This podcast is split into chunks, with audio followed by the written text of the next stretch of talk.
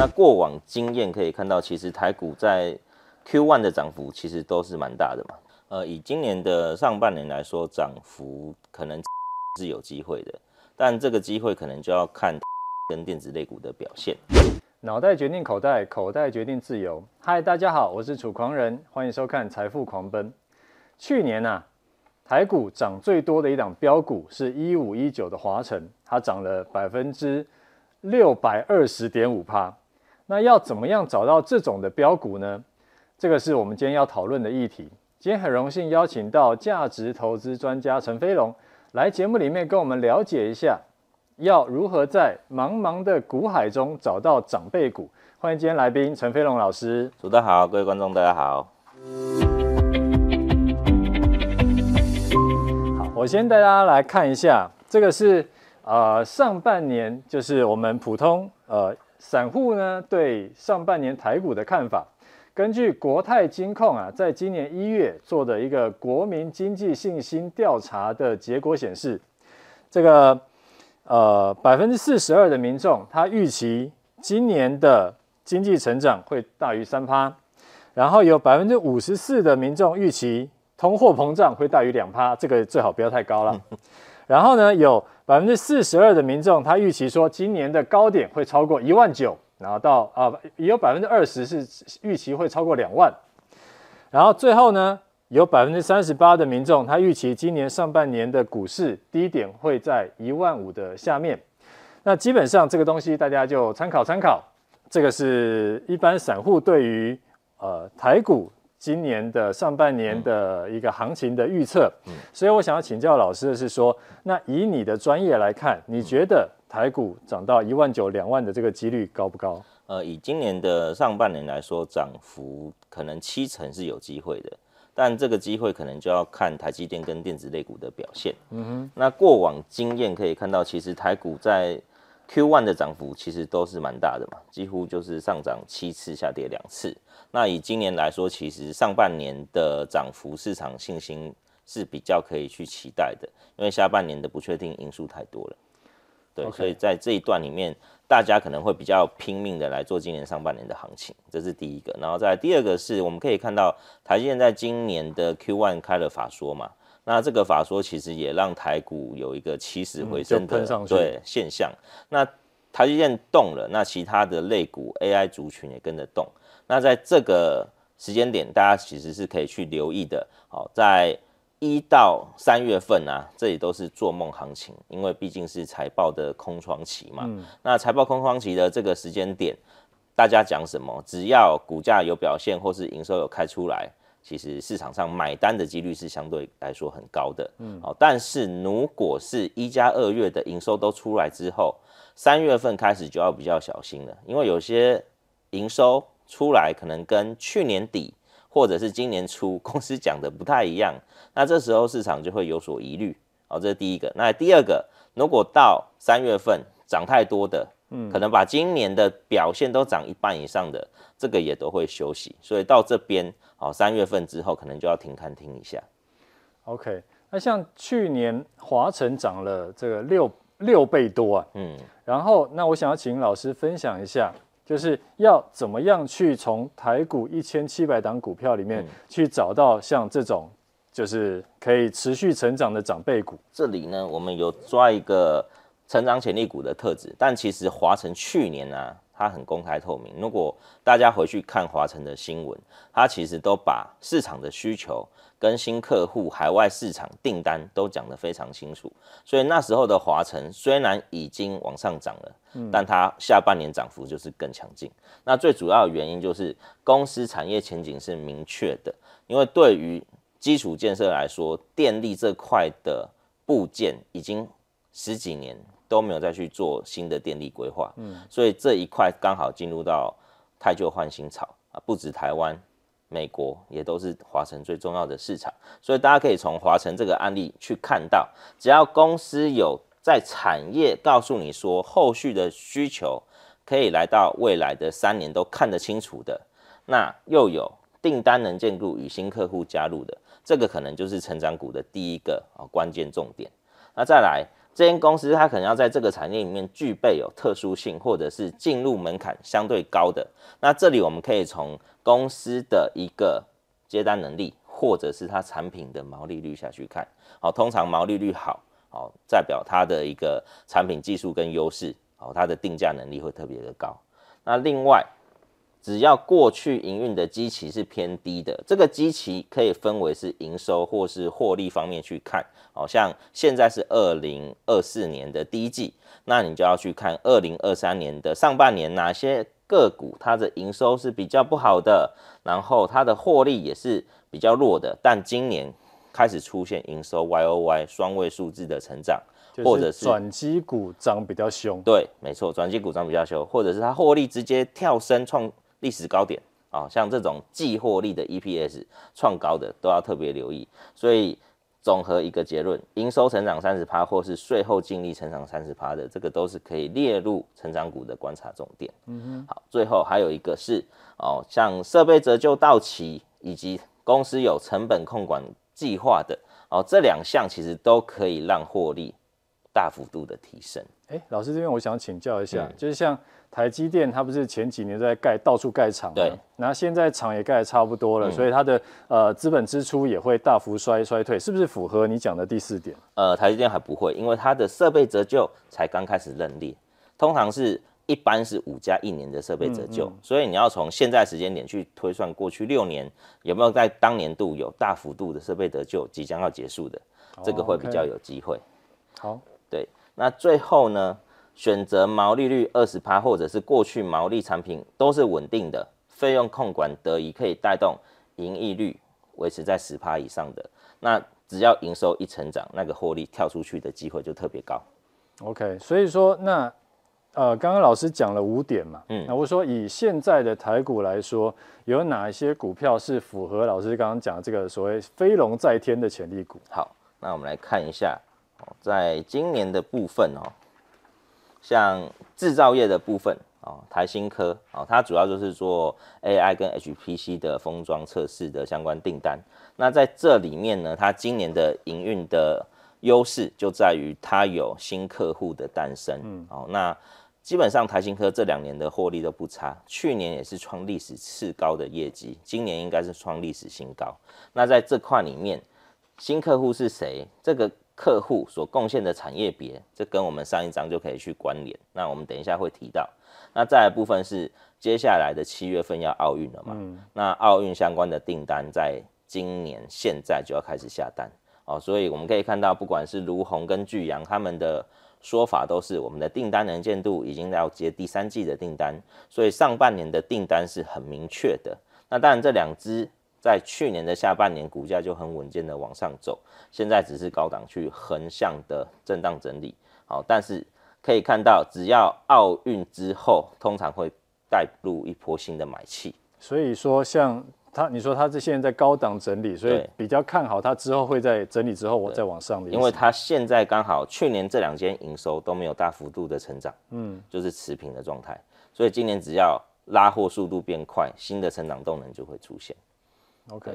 然后再一部分是设备股的万润，好，在台积电的建厂盖好之后，嗯，设备的需求在今年下半年都要陆续到位，陆续认列，所以除了万润之外，其他台积电相关的设备股也都是可以去观察的，哦，只是以万润来说，这 CoWoS 的设备呢，在去年它都已经摆到台积电的厂房去，哦，都在做测试跟安装，所以认列营收时间是从今年的三月份开始，一路到下半年。好，那刚好去年营收非常的低基期，所以今年的高成长，好就会出现出来。好，那另外的部分我们可以看到，像银建类股哦，它都是每几年就有一个大案，那我们尽量去找每年入账有百亿大案的公司，好像秦美跟黄埔，在今年的第一季跟今年的下半年都有百亿大案要入账。那百亿大案入账之后，本益比低，好，未来配发率也高，所以这是可以去观察的。那再来伺服器的川湖跟南俊，然后这个都是属于伺服器滑轨的部分。这间公司呢，哦，这两间公司应该这样讲哦，他们伺服器滑轨主要就是支援 AI 相关伺服器的需求嘛。但可以看到这两间其实股价都在高档，可是没有创高。那为什么？就是 AI 还在缺货，没有办法大幅的放量。但是下半年川湖跟南俊就是进入到 AI 的放量潮，所以滑轨的出货跟 ASP 的成长会带动它的获利成长。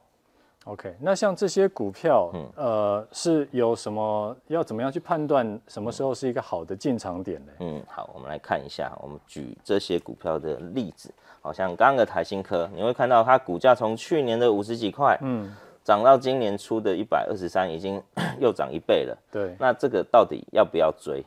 追了安不安全？我们可以用基本面的几个哦逻辑来判断。首先，第一个，我们从营收的观点下去看。去年的营收是从二点七亿一路走到三亿出头就停下来了，嗯，可是十二月营收创新高，OK，好，三点七亿，对，那这块最主要的原因就是联发科也加入它的封装测试的行列，哦，有新客户进来了，所以营收创高了，AI 手机哦的部分进来之后，这边营收低基期就会带动第一个成长，再第二个，原本它本来就是接那个 MD。跟 NVIDIA 的风光测试订单，所以这两个再进来，营收基期还会高，所以营收的年成长就出来了。那第二个，我们从过去营运的经验可以看到，这边年增率怎么都是负的？这个是去年啊，所以去年低，今年才会高啊。哦，对，好，那再来从二零二二、二零二三，我们可以看到营收一季大概都在十亿左右。好，九亿、十亿左右，嗯，就有快要一点八到两块钱的获利，嗯，好，那像刚讲这个一季呢，大概就是一点八到两块，嗯，那如果三个客户再进来的话，哦，基本上应该就是两块钱起跳，嗯，那一季两块，一年四季就是八块，旺季会更好，所以可能今年的获利就挑战八到十，啊，历史最高是七块多，哦，所以它历史新高的表现，今年一定是会达成的。那新闻的部分哦，他还写得很清楚，就是今年 AI HPC 的封装测试订单获得哦多家美系客户呃供应链合作，所以第一季就呈现淡季不淡哦，所以大家要留意，如果第一季新闻有出现淡季不淡的，通常市场都会很有兴趣，因为第一季有过年，那有过年营收还可以成长，还淡季不淡的，哦，这个就是第一个。再第二个，他说。营收可以逐季走到第三季，代表订单能见度目前已经看到第三季了。那在部分，他告诉你说又新增两家哦 HPC 的客户要放量，然后超微哦跟 NVIDIA 基本上后续的订单都会增加哦，所以以这样的获利下去看哦，它的一个 EPS 的表现应该就是可以往历年的新高去走。那刚讲八块到十块的话，它的本益比。以现在一百二十几块来看，其实相对来说是便宜的，好，所以这个部分就是有拉回，可能就要特别去留意。好像这种就是进可退可守的。然后再来像勤美的部分，它去年股价是非常的温吞，因为市场在等待它百亿大案的认定。啊，去年股价大概就是在三十五一直晃晃晃到年底拉到四十块，然后就开始晃。那现在第一季哦，它总共。哦，一百二十亿的建案已经卖了快八成，哦，在台中，哦，所以这块的认列的速度，哦，在今年的上半年就会看到，哦，那去年的上半年基期也是很低的，所以营收 YOY 是负的，嗯，那到下半年的部分可以看到建案十二月开始认，所以 YOY 开始跳起来，好，那毛利率的部分呢，去年的毛利率跟这几年的毛利率其实都差不多。哦，所以可以看到，因为它是车用跟建案的哦一间公司，它的产品毛利啊是很稳健的。好，再来最新的新闻哦，在一月十六号哦，公司有写，今年哦，除了百亿大案的勤美之声，还有铺真龙华要入账啊，总共入账金额以目前已售的哦，大概是可以七十多亿。那另外的部分呢，年底在第四季啊、哦，有一个二十七亿的铺增和合又要认进来啊、哦，所以这三个加起来啊、哦，大概就一百多亿了。那勤美之声的部分还有二十多亿，是今年只要有卖掉就可以认列的，好、哦，所以加起来对于它今年的获利来说，大概就有七块钱是建案，那大概有一点五到两块钱是车用，嗯，哦，所以全年挑战一个股本，哦，相对来说是有机会的。那以刚股价大概四十块来说，它也是进可攻退可守，好，可以去做一个观察的。OK，好，那再来一个问题是，我们买股票的时候时常会纠结，嗯，就是它在还没有起涨的时候，如果我们就进去，可能有的时候底部盘很久很久，不知道什么时候才会涨，嗯，那等到它开始发动了，然后哎，有的时候它就咚咚咚就涨上去了，是，然后一追，它可能已经涨两成三成了，那我到底要不要追？所以这个就很难，就是很纠结。那有没有什么方法是可以判断说它已经涨了？好好比说两成了，或者是更多的这这种股票，我们是不是还可以追呢？好，那首先哦，基本上我们还是要去看涨多能不能追的判断原则哦。首先第一个，这个产业趋势有没有全部反映在股价上？也就是它起涨的这二十趴只是小菜，还是它已经反映全年，或是反映这个题材？好，这是第一个要去思考的。然后第二个，营运表现有没有？超乎市场的预期，就是市场原原估你是八块钱，嗯，结果你第一季开出来，你就先开个三块五，那八块钱平均一季是两块嘛，那你开三块五，市场就哦，你今年已经赚十块以上，就可能会调高哦目标价啊。那再来这类型的个股，它涨多拉回时刻，只要支撑很强，那就是可以进去的留意点。你讲支撑是好比像月线还是什么的？通常一档强势个股，它有获利在支撑的，拉回五日线、十日线、二十日线，它就是沿着这个区间下去走。嗯、那最后到季线，它点完就上去的，这种都是获利很强的。对，就是可以去观察。好，然后呢，通常一年啊，一档个股它在走波段的时候都是两波，哦，所以可以观察它是不是慢慢的往上去走。所以这种通常是什么？涨一波以后整理，再涨一波的这种走法。对，所以初期只要看到获利还在，那后面还有空间，这个就是要去留意观察。OK，那老师可以举几个例子给我们说明一下吗？好，那像刚刚我们讲的万润啊，嗯、万润这间公司在还没入账前，其实股价都非常牛。去年它的股价线行走势就是九十走到一百三，又从一百三杀回。九十块，嗯，然后它在这边区间一百到一百三，一直区间，区间到年底的时候，哦，它才正式突破往上走，好，那这段里面就是刚刚楚大讲的，嗯，这一段到底要不要等待？嗯，那如果买在这里，当然等待是最好的，嗯，而且有震荡收越多是越好，对，那我们来看看哦，它的一个营运表现，好，那以万润去年的营收。哦，是衰退四十六趴，嗯，好，一个月营收大概只有一亿多，好，那你可以看到今年第一季营收去年大概都是在七八千万，第二季还在哦八千到一亿，好，所以在这个时间点，我们刚刚有讲哦，三月份台积电就要开始认营收进来，所以这个营收今年来说都是倍增，那以倍增的话，其实设备类股股价都是涨在前面。它不是你看到营收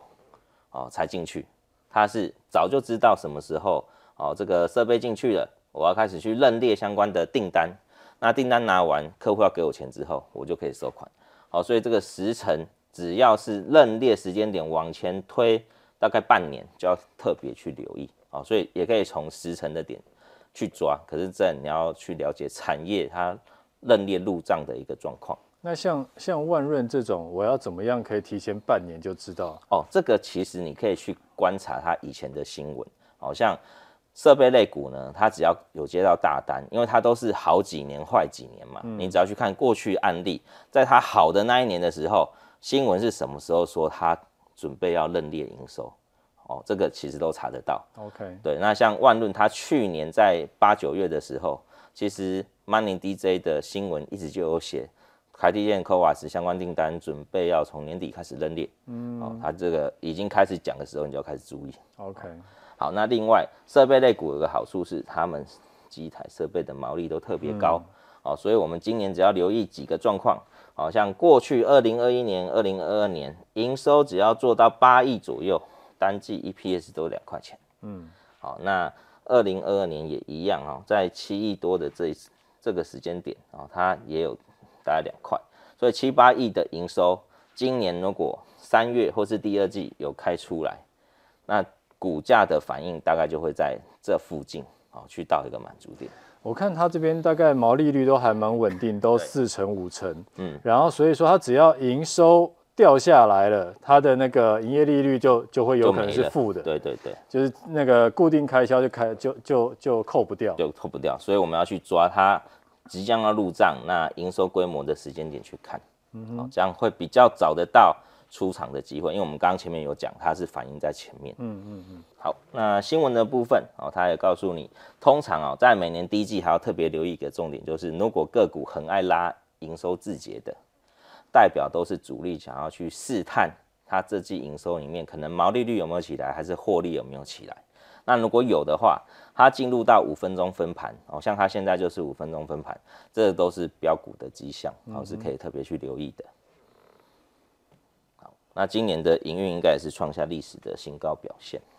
好，这个是可以去观察，像现在已经创高还可以追的。那另外像新复兴，新复兴这个股价呢是从二十五块涨到五十块，也是涨一倍。嗯，这种到底可不可以追，一样要看基本面的表现哦。那首先在基本面的部分，第一个你可以看到营收也是很大差，可是去年的 Y O Y 还蛮漂亮的，好，这是第一个。那十二月呢又跳到。一亿多，嗯，那公司有自结公告，它是说十一月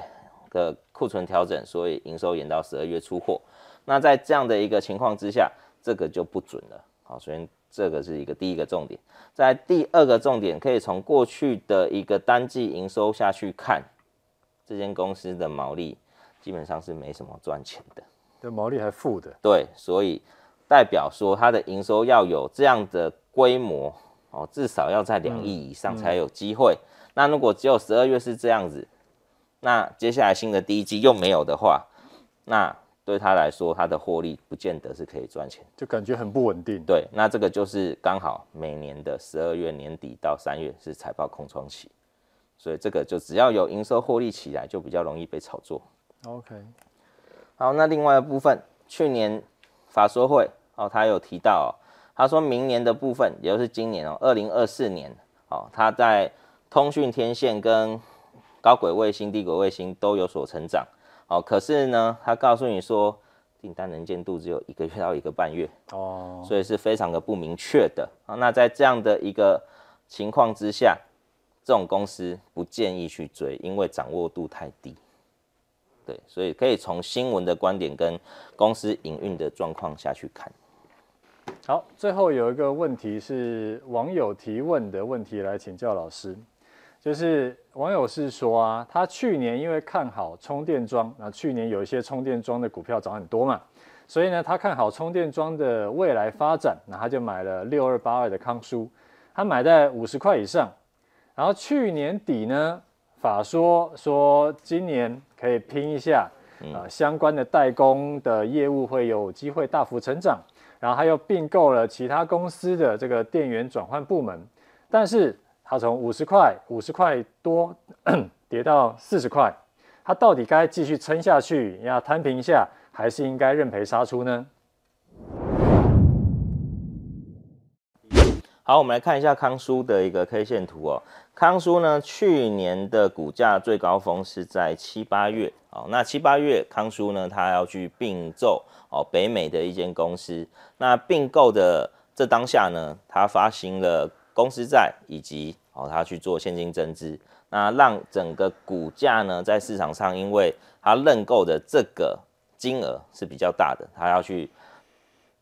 炒作题材就是让大家觉得我并购完之后，哦，会让我这个公司的业绩大幅的增加，所以市场上非常的买单，让股价呢一路往上走，哦，走到了五十多块。那在下半年正式并购的时候，大家要特别去留意一件事情，当并购行情结束，市场上就会重新去检视并进来到底有没有成效。那当然，从过往的经验告诉我们，只要公司被并购，就会有一段整理期，那这段整理期可能需要两年的时间，因为企业文化还有相关的供应链调整都要时间哦。所以以现在的股价哦，大概四十多块哦，我们来看一下康舒的机会在哪里。首先第一个，康舒呢，它的并购营收的时间点是从七月开始哦，开始并进来，所以营收 YOY 的成长幅度哦是很漂亮的，年营收。成长十 percent，公司在